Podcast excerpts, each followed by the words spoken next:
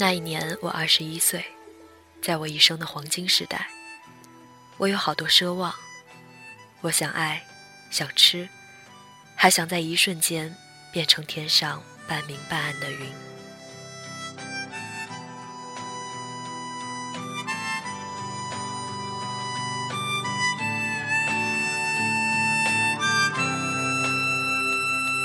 那双曾经放开的手，如今多想握握，抚摸那一片温暖，抚摸那一路艰难。大家好，这里是荔枝 FM 幺八零八四，昨天的你的现在的未来，我是主播背着吉他的蝙蝠女侠。今天和大家分享的一篇文章，来自于雅虎的另一种活法。轻轻抚摸我的脸，在我想起你的那一个瞬间，回到那个北方的冬天，穿过漫长寒冷的黑夜，你的双手那么的温暖。城市，我们走在回家的路上。上周在南京出差，深夜拖着疲惫去跟朋友见面，畅谈至凌晨两点，回到酒店已经三点。同屋的同事竟还未睡，点根烟，对着六十五层下的九都夜景发呆。他非健谈之人，光头，一副艺术家模样。气质有天然的冷漠，之前交往无非公事，更无多话。不知道怎么提到了当今青年人的心态和选择，竟就聊了起来，再也收不住。他十八岁出来闯荡，没念过大学，今年三十八岁，是一本著名杂志的设计总监。如果这是一个老套的励志故事，我可能再无兴趣听下去。但他说：“我不知道你们这一代人是怎么想的。”我反感几零后、几零后的区分和标签。我跟很多自己的同龄人聊不来。人是靠价值相互认同的，而不是年龄。现在你们这代人看上去都挺急，房子、车子、票子，但就是你们同龄人也不全是这么想的吧？我点头。他继续道：“其实每一代人都有自己的苦闷，真的都是这么过来的。”两年前我才有了自己的房子，今年儿子两岁了，我觉得一切挺好。二十五岁时，我在一家体制内单位工作，已有七八年工作经验，待不下去了，要走。领导请我喝酒，他一口闷了一杯酒，跟我说：“你还年轻，别想这么多，别着急，做该做的事。”就这么一句话，我受用至今。我年轻时爱玩。浮躁，总有各种诱惑扑过来，我就记着老领导这句话，其他都不想，就做自己的事，一晃眼就到现在了。你要说奋斗什么的，我从来没有，就是一步步来。房子、车子这些东西，说真的，只要你不傻不笨，踏实做该做的事，到时间都会有的，不可能没有。别去想它，别去管别人怎么做。相信自己的判断，守得住，慢慢来。他说：“守得住，慢慢来。”一个月前我刚来，抱回家十几本往期杂志，匆匆翻完，绝望的陷进沙发里，给老师发短信：“文章何时能写过四大主笔呀？差距不是一丁半点儿。”他回：“别急，你年轻。”我说。我都二十四了，还看不到一点希望。他回：“才二十四岁，我们最年轻的也三十出头了，别急，才二十四岁。”他连说两次“别急”。李笑来在《把时间当作朋友》里写：“我们总是对短期收益期望过高，却对长期收益期望过低。”他指英语，也指人生。说来说去，还是急。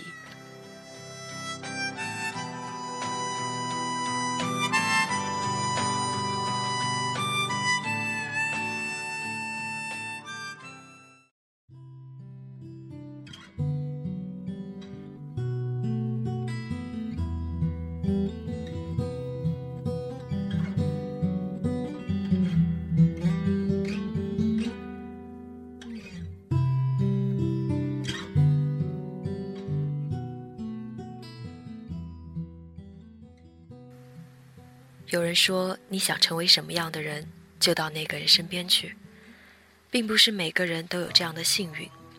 但这句话并不只关乎职业生涯，也关乎生活智慧。人们容易放大眼前的痛苦或成就，跟年长却开明的前辈交流，他们遗忘便知你正经历怎样的阶段。现在绊倒你，不过是一颗螺丝钉。你愁肠百转看不穿的，或许是他们也曾有过的迷茫。在十八岁到二十三岁那段时间，我很没出息的爱翻阅名人履历，每知晓一个佩服、羡慕、嫉妒、恨的人，便去搜寻他的经历：几岁硕士毕业，何时修完的博士，多大年龄开始在职业领域崭露头角，何时达到今日的成就。年龄，年龄，年龄，那是一种对时间的焦虑。张爱玲一句“出名要趁早”，害了不知多少人。我反感成功学，因为显而易见，不是每个人努力都能成功。但我确信自己是幸运儿中的一个。我野心勃勃，精力充沛，我狂妄自大，对自己在外形和才华上的优势得意洋洋。我思考一切严肃的话题。阅读跟这个世界奥秘有关的书籍，向着古往今来浩瀚的文明致敬。我期待人们在出版物上阅读我的名字，在媒体上谈论我的名字。我向往声名、金钱、漂亮姑娘的长发。我反复阅读许知远那些忧伤的年轻人，为一个同样骄傲的灵魂而心潮澎湃。可我才二十岁。所有的名人书籍讲座都告诉我，一个人要知道自己想要什么，才能做成事情。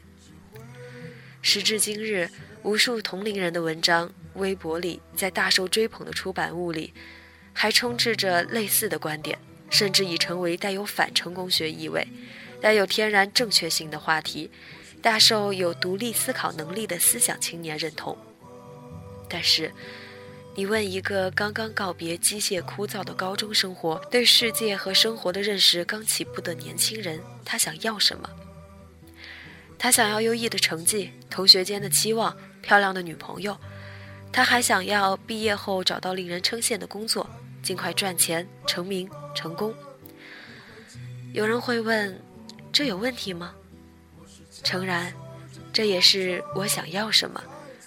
但却只是模式化的流水生产线，试图把所有年轻人都打磨成一样的面孔。不应只关乎俗世的职业功名，它应该切合更深层次的命题：人本身的挣扎和探索，即我是谁？你是谁？想拿遍大学里所有的奖学金，想过上物质丰裕的生活，想获得一个高薪的职位。想在北京四环内拥有一套自己的房子。你是谁？为什么那个愿意在一切可能的物体上涂涂画画的家伙，去做了一名公司职员，只因大家都说，自由画家的生活没有稳定保障？为什么那个立志铁肩担道义、妙手著文章的姑娘进入了国企，只因父母苦口婆心的劝，记者收入不如国企高？你是谁？我是说，剥离掉一切外界赋予你的定位和枷锁，隔离开所有父母长辈试图左右你、干涉你的声音，忘掉全部大众传媒、明星名流以及出版物曾经输出给你的价值判断，你又是谁？你躯壳之内那个砰砰乱跳、嗡嗡作响的他，是谁？世事多舛，你来何干？二十岁出头的年纪，不知道自己想要什么，不仅不是灾难，反而可能是一件幸事。但你一定朦胧知道自己是谁，对什么事情感兴趣吧？如果连这都不知道，就真的是灾难了。知道对什么事感兴趣，就一点点做起来吧。无论多少声音试图扭转你，说你热爱着迷的这件事情没前途、没发展、没出息，都请悠悠地对他说。这是我的人生。不为什么，因为热爱，千金难买热爱。我曾把几年来写过的一些文章发给丹青老师看，他很高兴，回信说，文词再沉静一些就更好了。但就这么慢慢写起来吧。他没有说你要在笔头功夫上多努力，他日成为著名的记者、作家。我懂他的意思。你喜欢这件事，就慢慢做吧。去哪里不重要。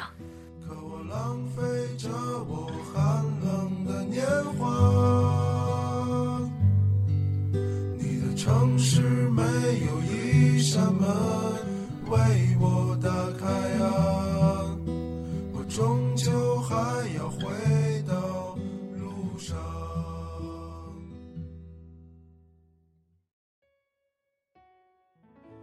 机飞过天空。天空之城，落雨下的黄昏的我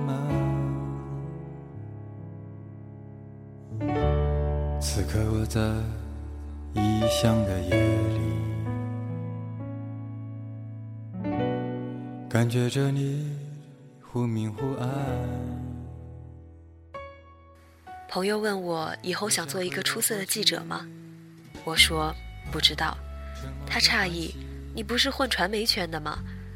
我也诧异：“为什么要在二十岁出头的年纪给自己的人生下一个定义呢？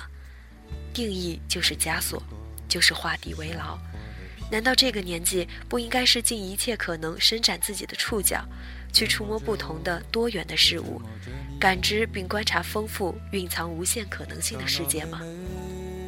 下了定义，就是关上了可能性的大门。”你怎么知道日后不会遇到更令自己好奇、亢奋的事情？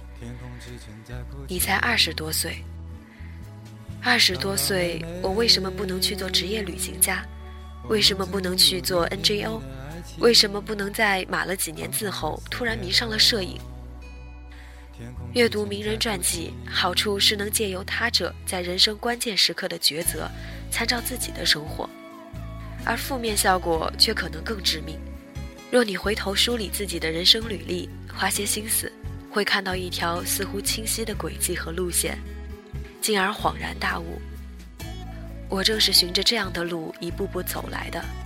原来我从一开始就是想要成为这样的人呀。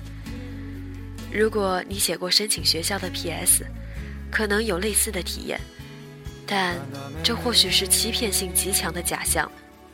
回望过去的履历，难免会总结归类。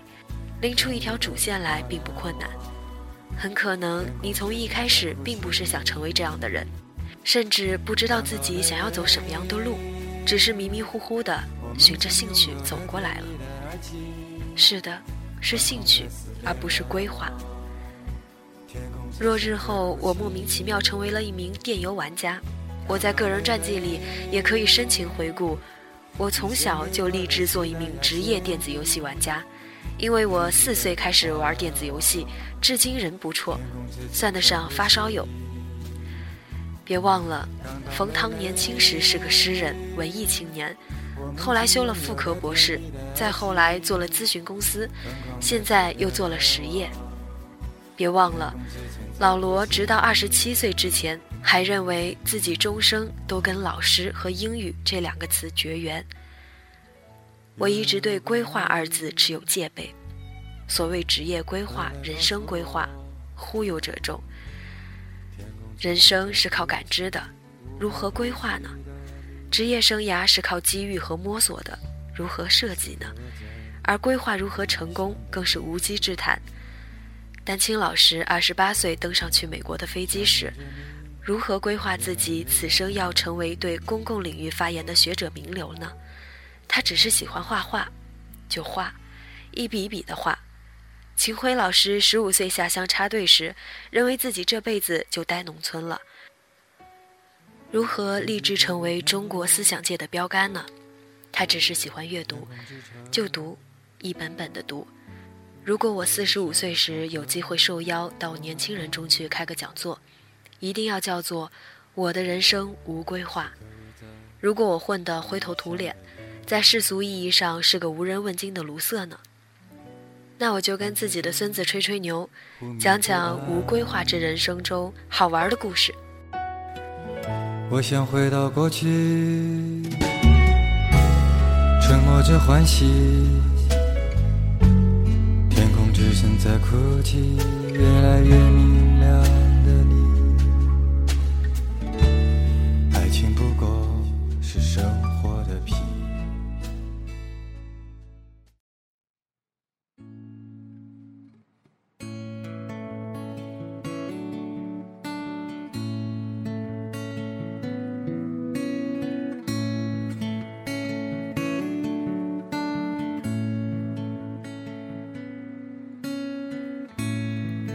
阳光沐浴的背影，如果你时常参加中国大陆的思想人文类沙龙，或就是普遍的名人讲座，在提问环节，你几乎很难错过一个问题：某某老师您好，请问您对当代年轻人有什么看法和建议？据一些讲演者众口一词抱怨，这几乎是最令他们反感厌倦的问题。或许连提问者自己都很难意识到，这个愚蠢的问题潜藏着一个不易察觉的心理成因。请告诉我们，如何才能像您一样成功出人头地？不然呢？如某位学者所言，一个年轻人恳请一个老东西教自己如何面对新鲜世界，荒唐吗？丹青老师说：“爱干嘛就去干嘛，关我什么事？”你们好不容易生在一个可以自由选择的年代，却还想让别人指导你该怎么活？当真连自己喜欢做什么、该如何活都不知道吗？想赢怕输罢了。该做些什么、走什么样的路，难道不是循着内心的声音一步步摸索、试错出来的吗？走差了就退回来，走得急就缓一些，时不时停下来想一想、望一望。琢磨琢磨，再继续走，怎么可能不摔跟头呢？怎么可能诸事顺利呢？怎么可能有一条一马平川、叫做成功的路供你走呢？不多试错几个，怎知自己跟什么样的人处得来呢？同理，不多尝试一些，怎知道自己喜欢什么，不适合什么呢？正如丹青老师给贾樟柯的书写序，我们都得一步一步教自己。我靠的是一步步的画，贾樟柯靠的是一寸寸的胶片。青年人的选择就如整个国家急功近利的写照：先污染后治理，先成功后成长，先找工作再找兴趣，先出人头地再寻找自我。某位职场中的朋友抱怨，自己在工作岗位上迷失了、困惑了，不知自己到底适合这份工作吗？我问。你到底喜欢做什么？他支支吾吾半天说不上来。有的明确表示我不喜欢自己的工作，那么我该去报个拉丁舞蹈班吗？去报个吉他班吗？从事并非自己志趣的职业，问题并不大，业余时间发展偏好就是了。但我后来才醒悟，比不能从事自己喜欢做的事灾难性一百倍的，是压根不知道自己喜欢做什么。黄绿曾有条状态写道：“现在想想，中国父母从小到大灌输的要一直读读读，抓紧把书读完，最好读到博士，然后去工作，实在是害死人。这样看起来是沉得下去的表现，其实越到后面就读得越浮躁。美国人这儿 gap 一年，那儿 gap 一年，反倒更容易找到属于自己的生活。生活本来就是一个沉淀的过程。”急匆匆地往学位阶梯上爬干什么？这让我想起听来的一个故事：一个澳大利亚人大学毕业后，在半岛电视台做了三年记者，游历了欧洲，后来跑去念一个哲学、一个经济学的硕士学位，又到非洲做了两年的义工。等他跟我一个师姐成为名叫人权的硕士项目同学时，已经三十三岁了。我不解。他读完硕士，为什么不继续读博士呢？他在生活中发现一个新的兴趣点，才跑来念一两年书，但这些兴趣的程度都没到博士那么深入，而博士研究的方向很可能是一生的职业。师姐是这么说的。那他毕业后都三十五岁了，做什么呢？他似乎还没确定。这似乎是一个不靠谱的反面典型。正如一些老同学对我的印象，他们一边说羡慕你丰富多彩的生活，听完我近期打算，又同情地感叹道：“那你留学回来都多大了？二十七岁，还继续读吗？不知道。那你何时结婚？谁知道呢？三十岁，也说不定念书的时候就闪婚了。你也太不靠谱了吧！我都妇科了。那你留学回来能找一个多牛的工作？我说，出国未必是为了找到更好的工作。目前想从事的职业，不出国留学也能做到。那出国意义何在？个人阅历、事业和自我完善，看看更大的世界。在自己身上发现更多的可能性，这话我终究还是没有说出口。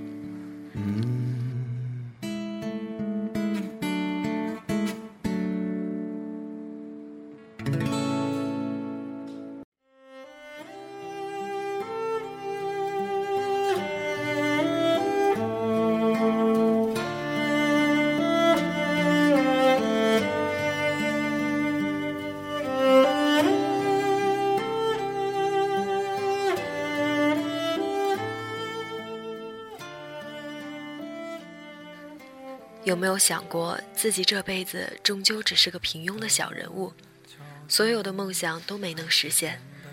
这是网络流传很广的一篇帖子。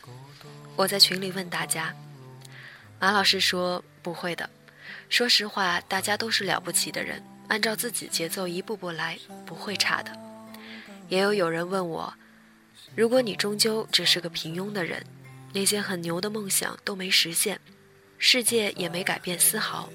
会快乐吗？我问，温饱不愁吗？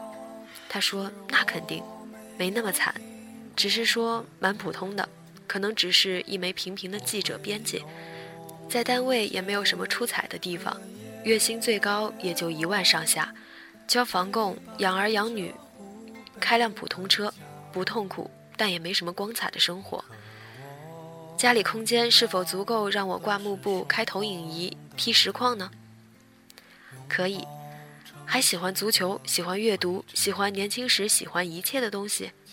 是的，时而三五好友烤串啤酒，把酒言欢；时而周六周日球场相见。是的，快乐。他看着我的眼睛，快乐。我点点头。不久前去东北旅行。路途感触最深的，莫过于导游、乘务员、售货员的差别。你会轻易地发现，性格将人与人彻底区别开来。我们遇到过热情洽谈、跟大家打成一片的导游，也遇到过黑着脸像客人欠他钱一样，没问两句就不耐烦的导游。遇到过如一切常见的公务人员般恶狠狠的乘务员。也遇到过穿着制服坐车厢里跟乘客闲扯逗乐的乘务员。如果你是一名普通的导游、乘务员，你会如何对待你的客人？考虑到这是日后再也不会打交道的一锤子买卖，何况也很少有人真正有闲心去投诉你恶劣的服务态度。考虑到你完美的服务态度很可能无法给你带来任何实质性的好处，除了客人的一声感谢、一张笑脸。所在单位无法注意到你的优良表现，你表现好不会被升迁，表现差也很难被辞退。在中国，那个对客人态度恶劣、屡遭投诉的，可能反而讨领导喜欢，比你升迁更快。你懂的。总而言之，你的服务态度无法对你的现实生活带来任何可见的好处，你此生都会是一名普通的乘务员、导游、售货员。你会如何做？或许你终生都只是一个平庸的人，但态度依然会带来生活质量的云泥之别。你热爱生活和工作，真诚地感知、理解、善待他人，或许未曾给你的生活带来任何有形的回报和改观，却软化了你与内心世界的边界。你不断接收到来自他者的正面回馈，在不断释放出正面能量，形成良性循环。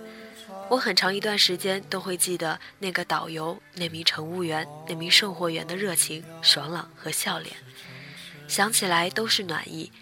他们或许此生都是导游、乘务员、售货员，也很难有任何升迁，但从他们的工作态度里，我读出了真正的快乐。做一件喜欢的事，难道不是做这件事最好的回报吗？正如写作是写作的回报，画画是画画的酬劳。每个陌生的早晨，唱一首温暖的歌，管它时光流逝，管它四季变换，只要你还在我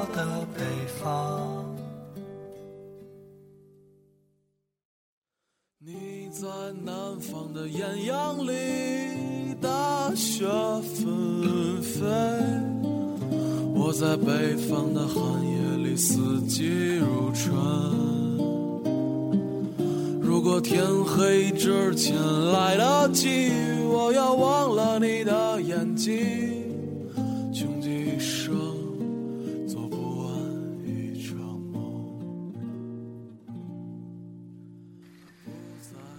我曾经很喜欢一个朋友的签名档，成为更好的人。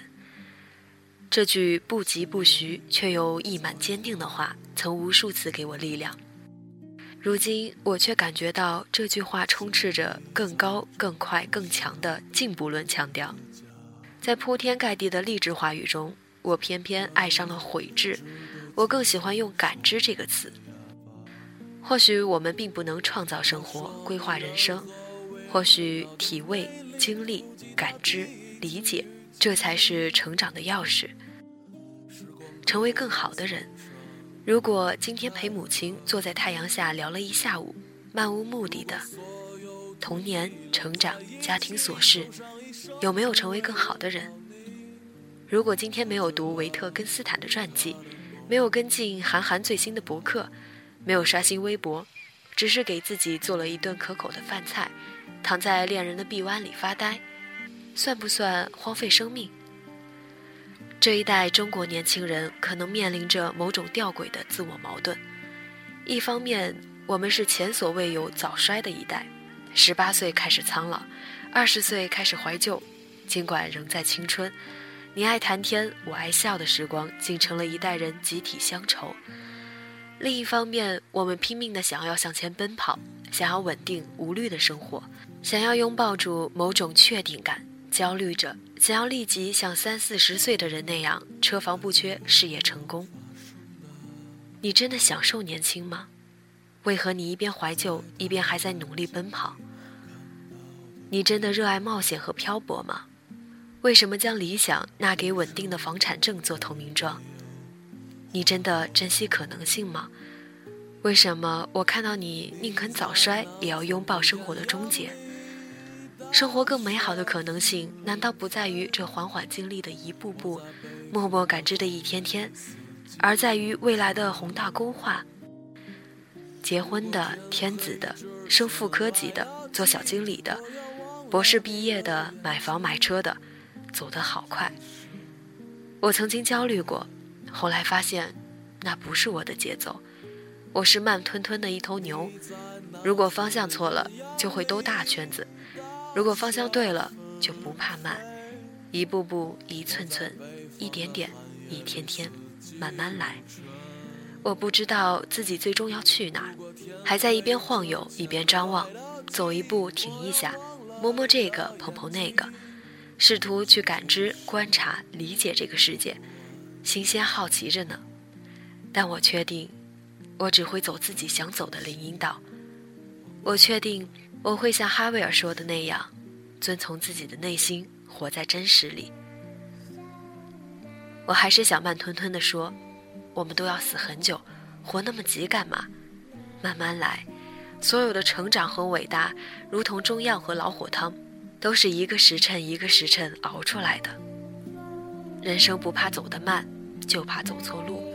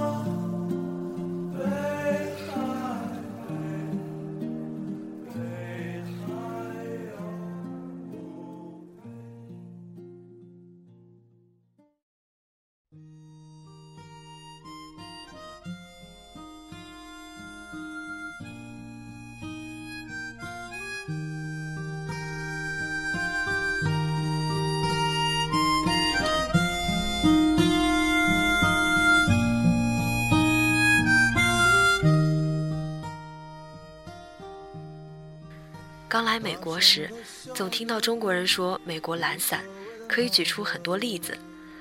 美国人每年一定会外出度假，至少也要到海滨，在沙滩上躺一躺。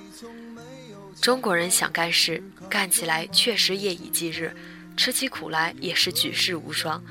我常听到美国人说，中餐馆的人工作真辛苦，一周上六天班；开餐馆的人甚至一周上七天班。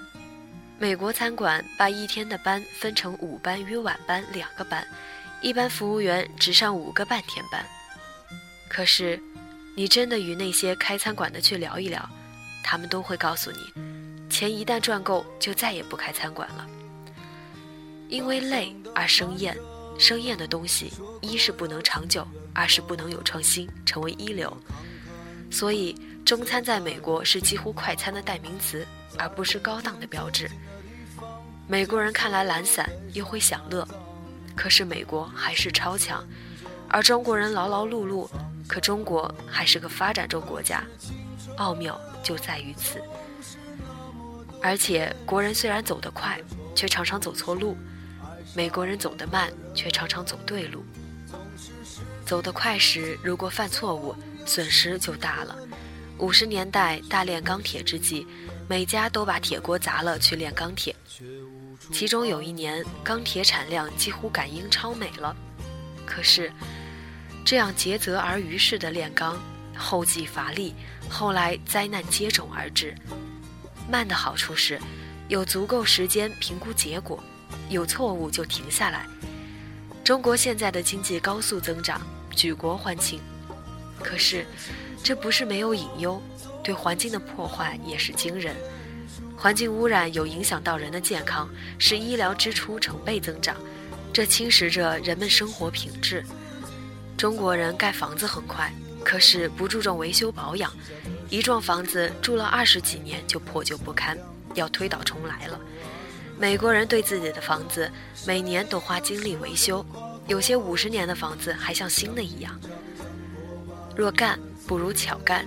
巧干都有计划，都擅长利用现有资源，而不是每次都是简单的另起炉灶。贵在持之以恒。中国人知道这个道理，可是，在实践中做不到。中国的学生，有些小学开始学中学内容，中学开始学大学内容，有些大学还有少年班。这些人的学习真是够快的，可是，为什么在诺贝尔的排行榜上，他们却迟迟无名？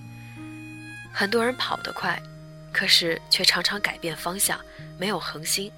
很多大学生一走出校门就不再学习了，而美国提倡的是终身学习。再看经济学家，中国学生数学比美国学生强，而得诺贝尔奖的美国经济学家却比中国多得多。考虑到现代经济学用到很高深的数学知识，这匪夷所思。可是。进一步的观察，发现这也是情理之中。美国的一些科学家，包含经济学家，却有很强的敬业精神，一辈子从事一个领域的研究，衣带渐宽终不悔，最后月中折桂，并非偶然。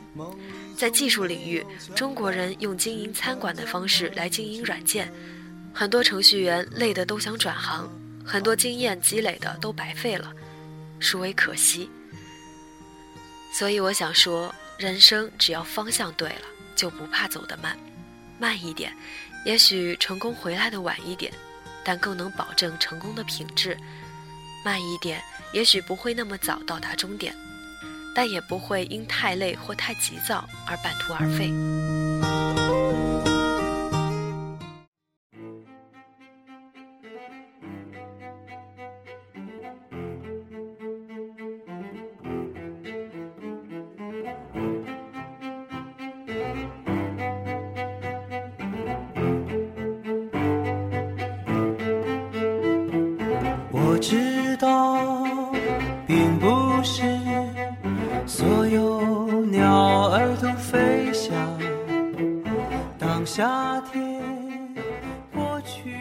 最好的成长就是过好当下每一刻。威廉·奥斯勒是一位名医，他越来越多地接触到因烦恼和忧虑而生病的人，他们总因为过于烦恼以前和忧虑未来，长期闷闷不乐，毁坏了健康。为了更彻底的医疗好这些人，他给他们开了一个简单却有效的方子：每一个刹那都是唯一。我们活在今天，就只要做好今天的事就好，无需担忧明天或后天的事。我们活在此刻，就要好好珍惜此刻的时光。每一个刹那都是唯一的，不复返的。他说：“无限珍惜此刻和今天，还有什么事情值得我们去担心呢？每天只要活到就寝的时间就够了。往往不知抗拒烦恼的人，总是英年早逝。的确如此，每天都处于忧虑中，身体就像一根绳子般拉来拉去，迟早会拉断的。过一天算一天，更多关注眼下的时光和日子。当我们把日子分成一小段一小段。”所有的事都会变得容易得多。如果我们只活在每一个片刻，就没有时间后悔，没有时间担忧，而只关注在眼前。聪明的人一次只咀嚼生命的一小片段，因为这样才不会被噎到。每一个当下都是独一无二的，它不是过去的延续，也不是一个接着一个的线性未来。时间是由无数个当下串联在一起的，每一个瞬间。每一个当下都将是永恒，所以当我们吃的时候要全然的吃，不管在吃什么；当我们玩乐的时候要全然的玩乐，不管在玩什么；当我们爱上对方的时候要全然的去爱，不计较过去，不算计未来，全然的投入。就像《飘》的女主角斯嘉丽那样，在烦恼的时刻总是对自己说：“现在我不要想这些，等明天再说。”毕竟，明天又是新的一天。昨天已过，明天尚未到来，想那么多干嘛？过好此刻才最真实，否则此刻即将消失的时光要上哪里去找？我有个小亲戚，在读小学的时候，他的外祖母过世了。外祖母生前最疼爱他，小家伙无法排除自己的忧伤，每天茶饭不思，也没有心思学习。整天沉浸在痛苦之中，周围的人都说他是个懂感情的好孩子，他的父母却很着急，因为一天两天的悲伤是正常的，一周两周的伤悲也可以理解，但大半年都过去了，他还时时哭泣，不肯好好吃饭和学习，严重影响了他的成长。爸爸妈妈不知道如何安慰他，正好一次我来到他们家。看到此情形，决定要和小男孩聊聊天儿。我问他：“你为什么这么伤心呢？”他说：“因为外祖母永远不会回来了。”我问他：“那你还知道什么永远不会回来了吗？”嗯，不知道。还有什么永远不会回来呢？他答不上来，反问着：“所有时间里的事物。”过去了就永远不会回来了，就像你的昨天过去，它就永远变成昨天。以后我们也无法再回到昨天弥补什么了。就像爸爸以前也和你一样小，如果在他这么小的童年时不愉快的玩耍，不牢牢打好学习基础，就再也无法回去重新来一回了。就像今天的太阳即将落下去，如果我们错过了今天的太阳，就再也找不回原来的了。他是一个聪明的孩子，以后每天放学回家，在家里的庭院里面看着太阳一寸寸地沉到地平线以下，就知道一天真的过去了。虽然明天还会有新的太阳，但永远不会有今天的太阳。他懂得不再为过去的事情而沉溺，而是好好学习和生活，把握住现在的每一个瞬间。每一天、每一小时、每一分钟都是特殊时刻，每一个刹那都是唯一的，因为过去了就无法再回头。人生当下都是真，缘去即成幻。所以我愿与所有的读者朋友共勉：眼前的每一刻都要认真的活，每一件事都要认真的做，每一个人都要认真的对待，因为。缘去即成幻，别让自己徒留为时已晚的悔恨。逝者不可追，来者犹可待。最珍贵、最需要珍惜的就是当下。生命的意义就是由这每一个唯一的刹那构成。飞驰而过，点亮黑夜最美烟火。多想你在我身旁，看命运变幻无常，体会这默默忍耐的力量。当春风掠过山岗，依然能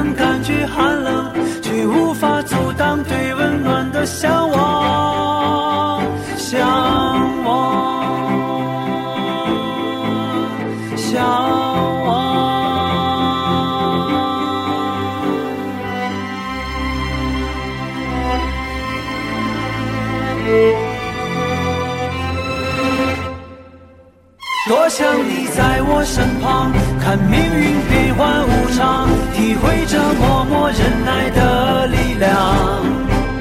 当春风掠过山岗，依然能感觉寒冷，却无法阻挡对温暖的向往。